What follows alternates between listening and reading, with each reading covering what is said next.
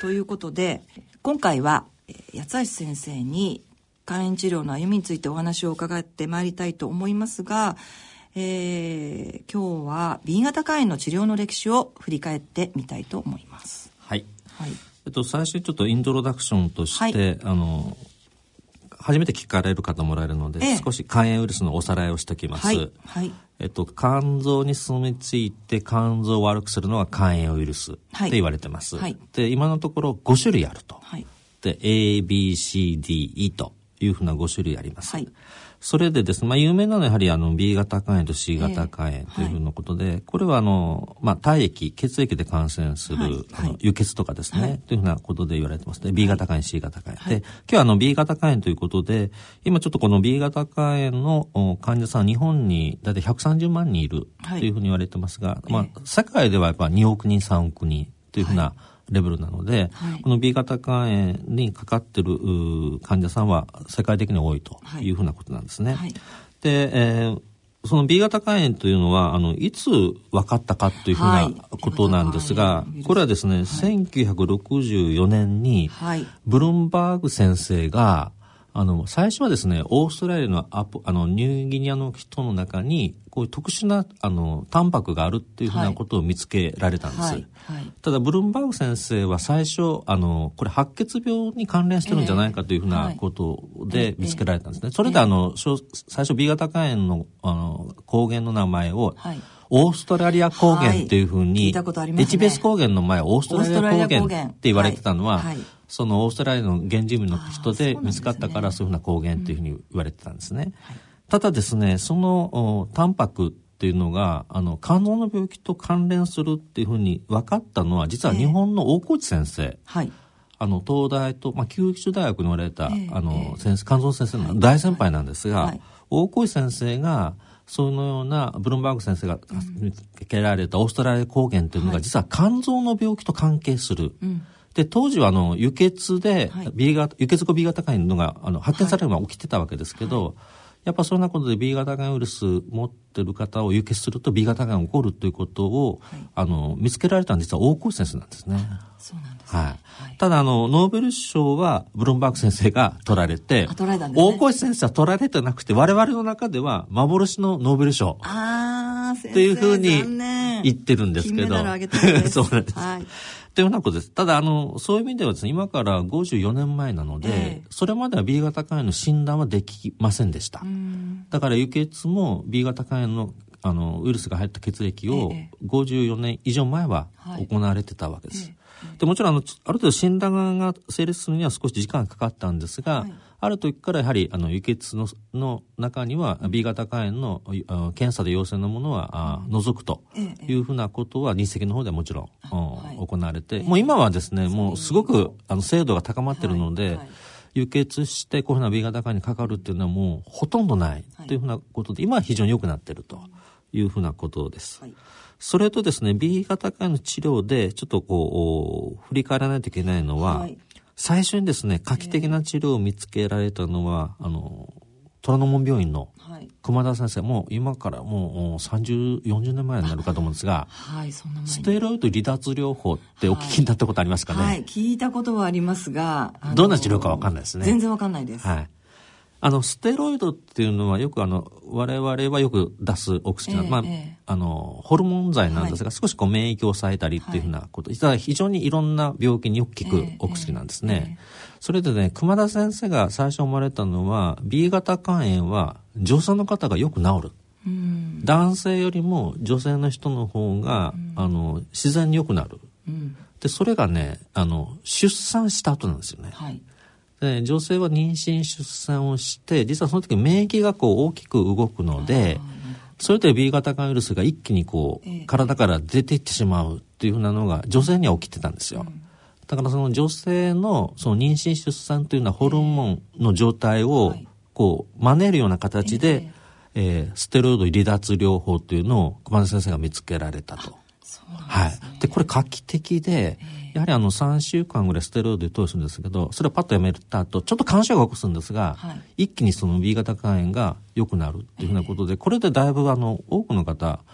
治った方おられるなというふうに思います、えー。えー、そうなんですね。そういう私たちがあ知らない。まあもちろん知ってる患者もたくさんいるんでしょうけれども私自身は聞いたことがあったぐらいの、はい、だから B 型肝炎でちょっとこう長くあの病院通ってる方はこの離脱療法を受けてたりとかっていう方もいらっしゃるね、おられると思いますね。はい、はい、そうなんですね。これあの実は遠藤周作先生のエッセイの中に、書いてあるんですか小村博美先生がこのステロイド離脱療法を見つけられたって書いてある。え本当ですか？そうそうそう。あるんです。そうです。私読んだんですね。でもそれは有名な治療法でした。ただですね、この治療法は中にちょっと一部一時的に肝障害を起こすあ肝臓が悪くなるので、はい。はい。はい、ちょっとやっぱり少し、えー、あの危険になるというふうなこともう本当専門家の先生しかできなかったんですが、ちょっとあの今ではもうほとんど使われなくなったかなそうですね。あんまりやってるらっしゃる方っていうのははいいらっしゃらない。それとですねもう一つ B 型肝炎で大切なことはワクチンですね、えー、はい。あの今 B 型肝炎というのはワクチンが出来上がってて、ワクチンをの投与を受けた人は、もう B 型化にかかることはありません。はいだからそれぐらいあの予防法としても確立されてます。ただですね、これができたのが1980年代。ちょっと私が、あの、医者になる前の話で、私の先輩の矢野先生とか、飯野先生とか、あ尽力されたんですが、ワクチンを作るというふうなことで、えー、日本は比較的早く取り組んだんですね。で、一番、あの、ワクチンで、あの、なんとかしないといけないと言われてたのが、やっぱ母子感染。はい、そうですね。だから、B 型肝炎の持ったお母さんでウイルスの量が多いと、ええ、そのままだと、9割方子供に感染するというふうな状況だったわけです、え、かつてはですね。それをこうあの予防法ということで、ワクチンとか、まあ、グロブリン使ってブロックすると、まあ95%ブロックできるというふうなことがもう今は分かってるんですが、やはりあの1980年代はやっぱ試行錯誤で、えー、なかなか大変だったんです。はい、というのは生まれた子供に注射をするとかワクチンをするっていうのは当時ものすごくこうあの、まあ、ハードルが高くて、まあ、非難もされたと。ただやっぱりそこをあのあえて、はい、えー、や乗り越えてきて今があるというふうなことなんで。で、私最近ちょっと思あの非常に嬉しかったのは、えー、その私の上司の矢野先生が初めてこのワクチンを打った、えー、あの、お子さんがですね、はい、この前病院に訪ねられてきて、えー、もう40ちょっとなんですけど、あの、私は、あの、制度が始まる5、6年前に、はい、このワクチンで、うん、えー、B 型化にならなことになった第1号だったというのをあの認識されてて、はい、お礼を言いにあそうなんですか、はい、へであの今あのワクチンが正当化されたのが86年ですから、はい、今32、3歳ですけどその以上の方は感染してるんですよ。そうですね、はい、はい、だから長男の方は、うん、あのキャリア化して、はい。下の次男の方はワクチンでブロックできてるっていうのが今の30代の患者さんの実情なんですけど、やはりあの、できるだけやっぱそういうような、あ予防できるものは早く、実現化したいなということです。やっぱそういうふうな歴史もあったかな。ただあの、86年以降はもう、だから今から34歳前後以下の方はもう、う34以下ぐらい、ほとんどキャリアの方、B 型がのウイルスを持っている方は、あの、劇的に減っているとい。うふうなことですね。はい。なるほど。ただ、ワクチン、あの、今、えっ、ー、と、生まれてくる子供に全員2年前から打つようになってるんですが、日本にほあまり打ってる方が少ないので、えー特にあの、あ、あのあれですね、定期接種化したのが2016年のそうなんですよ10月からなので、ええ、そうですね。だから今の小学生とか中学生もほとんど打ってない、はい、打たれてないの。のお子さんは打ってないですよね。うん、はい。だからその世代も含めて日本人全体ワクチンの接種を普及させたいな。あ実は言うと、そういうふうに売ってない国民っていうのは実はあの日本人だけなんですよ。あの先進国では先進国ではそれはものすごくあのいろんな海外の方からも聞きますし、あの日本なんであの全員売ってないんだっていうのは。やっぱりすごく世界でも言われてることですよね。それはあのやっぱワクチンのことを知っていただいて、うん、あの理解いただいて、うん、まあ多くの方に打っていただきたいなというふうに思ってます。うん、そうですね。ワクチンあのやっぱり重要な、うん、B 型肝炎を語る上では重要なことですね。そうですね。はい、あと B 型肝炎の治療というのは2000年以前と以降で、はい、あの劇的に違います。はい。2000年というのは何があったんでしょうか？2000年はですね、そのラミムジンというふうな、はい、あの飲み薬、えー、今 B 型肝炎の患者さん多くの方飲み薬飲まれてますが、はい、それが出てくる前は実は B 型肝炎はものすごく深刻な病気だったんです。あのウイルスが増えて一気にこう幹細胞が壊れる、えー、だからウイルスが壊れるたんびに横断が出て腹水が出て落ち着くと良くなるんですが、はい、それがこう繰り返される方がおられるんですね。で私も実はあのその2000もう80年からのあの医者してましたので、はい、聞いただからそのライムジンが出る前の B 型化の患者さん見てるとやっぱ次肝症が起こすとこの人亡くなるなってこっち私は分かるんですけどでご本人にどこまで伝えていいか、はい、がんじゃないんですよ、えー、で肝機能が上がるウイルスの増殖が止められないので、えー、実は私15人あの亡くなった主治医なんですよ。あそうなんですね。で中には30代の方もおられて。若い方もやっぱり進行される方いらっしゃいますもんね、うん、当時はあの、インターフェロンとステロイドしかなくて、その今みたいな飲み薬でウイルスをピタッと抑えるライムジンというような薬がなかったので、まあ、実はあの B 型肝炎というのは肝不全で、あのまあまあ亡くなられた病気だったというふうなことでやっぱり 2000, ま2000年までは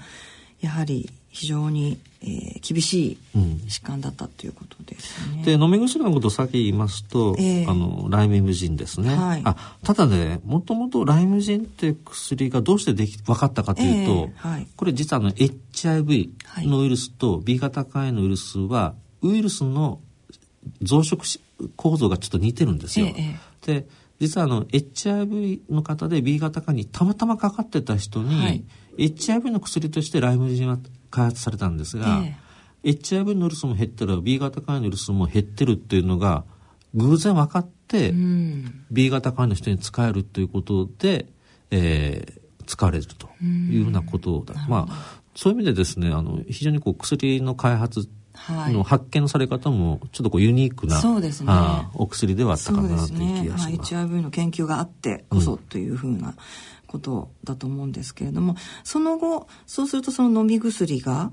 えー、たくさん出てくる。えっとねいくつか、はい、あの出てると思うんですが、えー、そのライムジンっていうのはあのやはりあのちょっと23年使ってると効かなくなる、はいあのウイルスが変異して薬に耐性ができるんですね、はい。それであの当時2000年頃からライムジン飲んでる方は、えー、その耐性ウイルスが出てくると、えー、アデホビルという薬を、重ねる、はい、だから2つの飲み薬を飲まないといけないっていうふうな時代が2004年ぐらいからずっと続いてたかなって気がします。で2006年からもっと性能が良くなったエンテカビルっていうふうな、はい、多分皆さんエンテカビルっていうのは飲んでる方が多いと思うんですけど、ね、これ2006年なんですね。もうでもそんなに前になるんですね。そうなんですね。はい。はいだからもう10年近くがなるというふうなことで、うん、このエンテカビルになって、もう、大体98%ぐらいの方はずっと効き続けるけど、うん、1、2%の方がやはり耐性ウイルスが出るっていうふうなことです。ただこのエンテカビルが出て、あの、本当 B 型肝炎の外来やってて、はい、えー、患者さんもですし、主治医も非常にこう安心できるようになった。これもまた一つちょっと画期的なお薬そうなんですよね。だったんですよね。うん、実はその2000年前の B 型肝炎の外来っていうのは、かなりこう深刻だったんですよね。はい、で患者さんもあの非常に状態が悪くなったりということですけど、えーえー、まあ、2000年過ぎて、はい、特にエンテガビルができてからは、はい、B 型肝炎の外来は患者さん、まあ、元気そう来られますんで。えー、皆さんすごく元気ですね。うん、で、薬を処方して、えー、肝機能は正常で、はい、ウイルスは抑えられてるっていうふうな外来がもう十数年続いてるかなというふうに思います。えーエンテカビルが出て、まあ、かなり2006年ということですからもうかなり経ちますけれどもいまだにずっと飲み続けてる方も、まあ、たくさんいらっしゃいますしあのまあすごくいいお薬というあそれでですね皆さんあの、うん、このエンテカビルもですけど、うん、薬を勝手にやめてはいけないって言われてますよね、はいえー、実はこれエピソードがあるんです。はい、えっと、ライムジンというお薬、えー、あの治験開発試験するときに、開発試験だったので、えー、あの全世界ですけど、えー、1年投与したら全員やめたんです。はい、怖いです。でしょ？ちょっと今今になってくると。そういう。ただ、あの、薬を長期投与してどうかということわからなかったので、とにかく1年で全員やめたんですよ。で、はい、私の患者さんも1年でやめたんです。はい、で、飲んでる間はウイルスを抑えられて肝機能正常で、終わるとまたウイルスが出てて肝機能が動き始める。はい、だけどまあ、いろんな意味で治っていく方も多かったんですが、実は一人ですね、ええ、あの、治験で1年間投与して、えー、肝不全で亡くなられた方がおられたんです。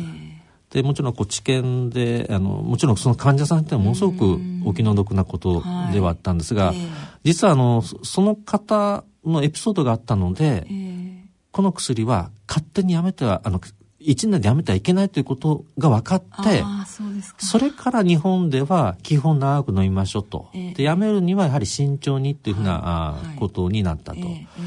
実はその患者さん、直接私は主治医じゃないので、別の病院の先生ですが、えー、ただあの、治験やってるメンバーの先生、みんな集まってですね、はい、もう途中で、あの、なんとかこの、救う方法はないだろうかって、みんな一生懸命考えたんですが、えー、まあ、当時やはり、えー、無理だったとい。うふうなこと。はい、ただあの、後でお聞きすると、まあ、ご家族も含めて、はい、ご理解はいただいたということですけど、やっぱり一つの薬が開発される段階で、まあ今ほとんどそういうことはないんですけど、ええ、やっぱりこの副作用があったり、はい、使い方というふうなことが完全に分かってるわけではないので、はい、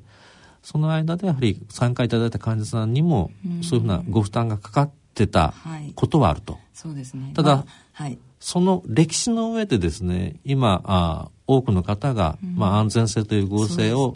確認した上で、で、ね、えー、使えるようになったと。うんいうふうなこと。僕はあの、だからこのライムジンというお薬の時にはですね、やっぱその患者さんのエピソードは、あの、ずっとこう、あの、頭の中にあって、だからこの薬っていうのは、あの、自己判断でやめちゃダメなんですよ、というのを説明してると。はい。いうふうなことです。わかりました。えー、まあ治験というのはそういうものであるというふうに、まあ患者自身も、まあ、理解はしていながらもやっぱりそういうことがあると、まあ、医療者側も、まあ、患者側もそうですけれども、えーまあ、非常に残念だけれども、まあ、今の先生のお話で何とかしたいっていうふうに思われたっていうのがあそういう知見ってそういうものだっていう中でも、まあ、先生のたちのそういうご尽力とかがあって。今につながってるんだなっていうふうに思いますね。やっぱあの去の歴史というか、うん、まあ、そういうことの積み重ね、えー、もちろん全てうまくいったわけではなくて、うん、まあ、失敗したり、これは良くないんじゃないかと、ね、まあ、それをずっとこう修正していって、えー、まあ、今があるとそうです、ね、いうふうなことなんですね。はい、うん、かりました。えっ、ー、と今今までは、えーと、今エンテカビルまでお話しいただきましたがその後もまだえー、お薬は出てきます。えっと、出てきます。はい、で、えー、っと、その後出てきたのが、あの、テノホビルですね。はい、で、あの、B 型肝炎の患者さん、特にあの、若い方で、えー、っと、ちょっとこの薬飲んでると、子供に、あの、はい、こう、安全性が確認されてない。はい、再帰性という。はい。だから、妊娠してはいけないのではないかというふうに言われてました。えー、ただ、テノホビルっていうのは、実はもう2000人で薬飲んでる人と飲んでない人と比較して、はい、実は子供に対する安全性に差がないというのがアメリカで確認されて、はい、えー、だからあの妊婦でも飲める、うん、お薬っていうのがテノホビルです。はい。はい、それであの実は私の患者さんで、えー、妊娠して、えー、このテノホビル飲んで出産した方が3人おられますけど。もうそんなに？はいいますいます。本当ですか。でもねこれはやっぱり患者にとってはものすごく朗報で、はい、やっぱりあのこれをずっと長く飲まなきゃいけないお薬だっていうお話がさっき先生からありましたけれども、えー、その要するに子供が欲しいと、うん、まあ、結婚を考えてるとか子供欲しいとかっていうタイミングでですねなかなかこのお薬を飲めないというようなやっぱりいいことがありましてそれでどうしようどうしようっていうようなことがあったのであのもうそれを、えー、まあ関係なくですね、うん、お薬も飲めるし、えー、妊娠もできますっていうのはやっぱりものすごくあの患者にとっては朗報だったというふうに思いますね。喜んでますねみんな。はい。だからちょっとずつやはり薬は良くなってて、えー、あの、まあ、よりあの難しい人にも、えー、あの使えるような形になってはいるかなというふうに思いますね。わ、はい。はい、かりました。そしてえっとですね、あともう一つあの、実際使われてる方少ないですけど、インターフェロンですね。まあ、ね、これちょっとまあ C 型肝炎の時にお話ししようと思うんですが、うん、B 型肝炎にももちろんあのインターフェロンが効きます。うんはい、で、あの、インターフェロンっていうのは実はあの、メイドインジャパンで、1986年に、はい、あの、ベータインターフェロンというのが日本で作られたのが最初なんですよ。はいで、あの、ウイルスを減らすことができる、B 型肝ウイルスを減らすことができるいうことなんですが、当時1ヶ月しか使えなくて、うんで、やっぱ1ヶ月は効くけど、1ヶ月終わったらまたこう増えてくるというふうなことで、ええ、あの、まあ、副作用もありますからですね、はい、まあ、あの、普及しなかったというふうなことがあります。え、ただ、あの、ペグインターフェロン、まあ、C 型肝にも使われてい。る、週1回のインターフェロン、あの、実を言うとこれを使うと、あの、B 型肝炎の S 抗原というタンパクが、一番減るのは、ペグインターフェロンというのが今分かったので、えっ、ー、と、実は B 型肝炎から早く卒業する、今、我々が持ってるお薬の中ではペグインターフロンを使うと、私の計算では、あ飲み薬を飲むのが4、5年とか早まるかなと。やめる時間が。やめる時期が早まる。うん、年数単位で早まる。一回インターフェロン治療をしておくと。と。っていうことですね。ねだから、あの、投与してすぐ、なんかすごく劇的に良くなるっていうふうなことではなくて、はい、長い目で見ると、B 型がんから卒業する年数が早まるっていうのはもう大体分かってきましたので、はい、えっ、ー、と、ちょっとあの、週1回注射を打たないといけないかと思うんですが、副作用も今かなり良くなってるので、えー、ちょっとチャレンジ。良くなってます先生。良くなってますよ。本当ですか？そうですよ。どうしてもやっぱり私は C 型肝炎でインターフェロンっていうそれはね、リバビリンが入ってたからで。治療、まあ治療経験があるので。最近導入した人は1年打ったけど全くへっちゃらでしたね。それ珍しいと思いますよ。いやいや、珍しくない、珍しくない。本当ですか、うん、リバビリンがあると大変だけど。まあ、あの、私は、あの、今先生がおっしゃったように、リバビリンという飲み薬の併用治療だったので、まあ、あの、副作用相当いろいろありましたけれども、ただやっぱりその副作用の部分でどうしてもインターフェロンっていう患者はおりますね。ねありますね。はい。なので、まあ、ただ、あの、長い目で見ると、えー、まあ、要するに病気を、えー、なんでしょう改善する、う S 抗原のことを考えるとインターフェロン一度。インターフェロンを一度やるといいよっていうことはあの医療費助成制度もあります。あそしてまた1回だったのを2回 ,2 回までできるように、はい、できるようになりました。はい、はい、なりました。あのなので、えー、そうですね、まあ、主治医の先生から、えー、勧められたらちょっとやっぱり考えられたらいかがでしょうかっていうことですね。タフは、はい、えー、っとですね、あの、テノホビルという、はい、まあ、飲み薬のテノホビルと成分は一緒なんですが、あの、ちょっとやっぱテノホビルっていうのは長期的に使うと腎臓と骨に、うん、に障害を与えるっていうことが分かってます。はい。はい、なのでちょっとそこが問題なんですが、うん。うん、ただあの、そこの副作用の問題を解決したのがタフ。タフまた出てきましたタフ、はい、1年ぐらい前に出たお薬。1年ぐらい前にできて、はい、ただ1年間は2週間しか処方できなかったんですが、はい、えー、と3月からあの薬が出せるようになったと。3か月とか出せるようになりました、はい、今ちょっとあの薬が若干あの足りない気味？うんいう話も聞いてて本当ですか？それぐらいこうなんというかなまあ皆さん待ち望んでたのかなそうですね。今先生がおっしゃったようにやっぱりそのまあ副作用の部分。まあ、長いこと、副作用って今までのお薬ってそんなに目立ったものはないとは思うんですけれども、ただ、その長いこと飲んでいると、まあ、腎機能が少し弱ってきたりとか、えー、骨の部分が少しもろくなるというようなことが言われていたということで、それを解消するというお薬がタフ。うん、で私の患者さんで、まあ、あのちょっと34か月前から2週間処方であのだあの処方した人いるんです、はい、でちょっとやっぱり腎臓の機能が少し低下気味だったんですけど、えーえー、変えたら正常になったんですよ、ね、え？ー、本当ですあの正確に言うとですね戻る人と戻らない人がいるので、うん、あの全員こう繰り返ると腎臓が良くなりますという話ではないですよ。わかりましたただあの私の患者さんでは良くなってるしある程度なあの可逆的に腎臓の、機能が良くなるという方がおられるっていうのは、もうある程度、い、ろんな施設から報告がありますので、はい、また薬の切り替えとかも含めてですけど、まあ、主治医の先生と、うん、それとですね、あの、やはり、それぞれの人に合ったお薬を今まで選ばれているので、あの、新しい薬が全ていいっていう話ではない。そうですね。ね。そうなんですよ。はいはい、あの、いろんなお薬を、あの、皆さん飲んでいて、で、状態が良ければ、まあ、続けましょうっていうことでもあると思いますし、あの、今、患者の間で言われてるのは、これらの薬をじゃあ切り替えていくのかどうかっていうのがやっぱり話題になりがちなんですけども、まあ、そのそのあたりは主治医の先生と自分の今の、えー、状態と相談しながら、えー、考えようってことですね。うん、はい、はいえっとですね、あの、B 型肝腫はまあ2000年の飲み薬が出てから、まあ、劇的になったんですけど、はい、実は2000年から実はあまり大きく変わってない。うん。まあ、ずっとお薬を飲み続けないというか、はい、まあ、副作用もほとんど出ないしだけどずっといつまでも飲まないといけないのかなって皆さん思われてる。そうですね。それとですね B 型肝炎という診断名からは卒業できてないわけですよね。そうですね。これはあの私たちはあの患者会活動の中で C 型肝炎と B 型肝炎の患者とあの一緒になって活動してるもんですからやっぱり C 型肝炎がウイルスを排除するようになって、まあ、することができるようになって、やっぱり B 型肝炎の患者はみんな、いいよねっていう感じに、ずるいよねっていう感じにどうしてもね。それは私も B 型肝炎の患者だったらそういうふうに思うと思うし、私たちは一体いつウイルスを排除することができるようになるのかなっていうふうに思っているので。それでですね、ただあの、はい、C 型肝炎の薬は実は6年前に今こんなに劇的に良くなって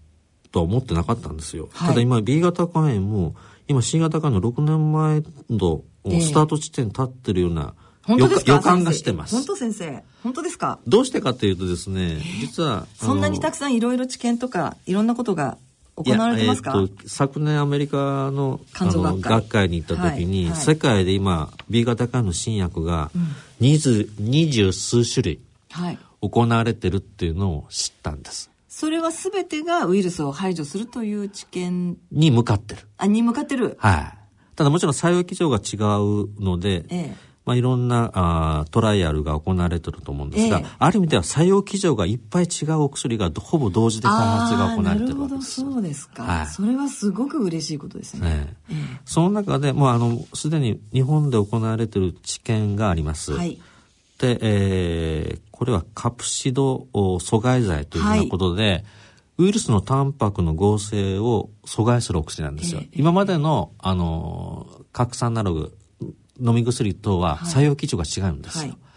で、このカプシド阻害剤の一番の特徴は、はい、核酸アナログ今あるお薬の、もっとウイルスの増殖の前の段階、えー、根っこの段階まで抑える。例えばちょっと B 型肝炎というのを花に例えましょうか。はい、根っこがあり、はい、茎があり、はい、花がある。はい、で、今の核酸アナログっていうのは、まあ、花だけ、こう、切ってるところ、切ってるところだけど、茎があり、根っこがあるので、またこう、花が咲く。うん、いうお薬なんです。ただ、今やってるカフシド阻害剤というのは、茎のところも、成長を止める。で根っこのところも成長を止める、はい、仕組みがあるように作られてるんです。ということでこれをやり続けると B 型肝炎の、まあ、ウイルスの種っていうふうな CCCDNA って我々言うんですが、はい、あれが増殖が抑制されるっていうのは実験レベルでは確認されてる。はい。だからまあ茎あの花の根っことか種まで、えー、えー、こう、理論上はできるということなんです。はい、あとはちょっと薬の使い方とか、薬の量とか、そういうのをやっぱ知見で。で、実際根っこが、あのー、やっつけることができるかっていうのは今からなんですけど。なるほど。まあ、それは一つの薬の話で、また別の薬は、また別のメカニズムで、D 型肝炎のウイルスを根っこからあとにかくやっつけるお薬がいくつかも同時進行で行われているので、はい、うまくいけばというかむしろちょっと今年の後半か来年ぐらいになるとそういうふうなお薬の情報が出てくるのではないかなと。うん、と期待してます。日本で行われるあ、えっと、日本でも、これは治験はもう行われました。はい。あの、もうこれは、当院では治験の審査委員会が終わって、ええ、もうこれはあの、国に届けてますので、です、ね、情報は、治験をやってるっていうのはもう公開されてますので、はい、はい、ただ、ある程度普及するためには、うん、あの二層試験三層試験、えー、そうですね、でその後承認されてというふうな話ですけどただ急ピッチに進むのではないかなといやもうみんな待ってますから B 型肝炎の患者が、はい、あのねこのラジオを聞いて、えー、くださってる B 型の方はもう本当に飛び上がって喜んでると思います。はい。ただあの薬の開発にもやっぱ患者さんのご協力もいりますので、はい、はい、もちろん安全性と有効性確認しながら、はい、まあ、あの一歩一歩をやっていこうと。それはあの製薬会社の人もだし病院もだし、はい、あの患者さんもそうです、ね、まあ、治験関連の職員も含めて、まあ、力を合わせてやると、まあ、治験は治験ですので、はい、はい、はい、でもあのすごく嬉しい情報だと思います。うんまあ、B 型肝炎治療のこれからということで今あの、まあ、開発が進められているお薬について、えー、お話を伺いました。HBV ウイルス排除は可能かどうか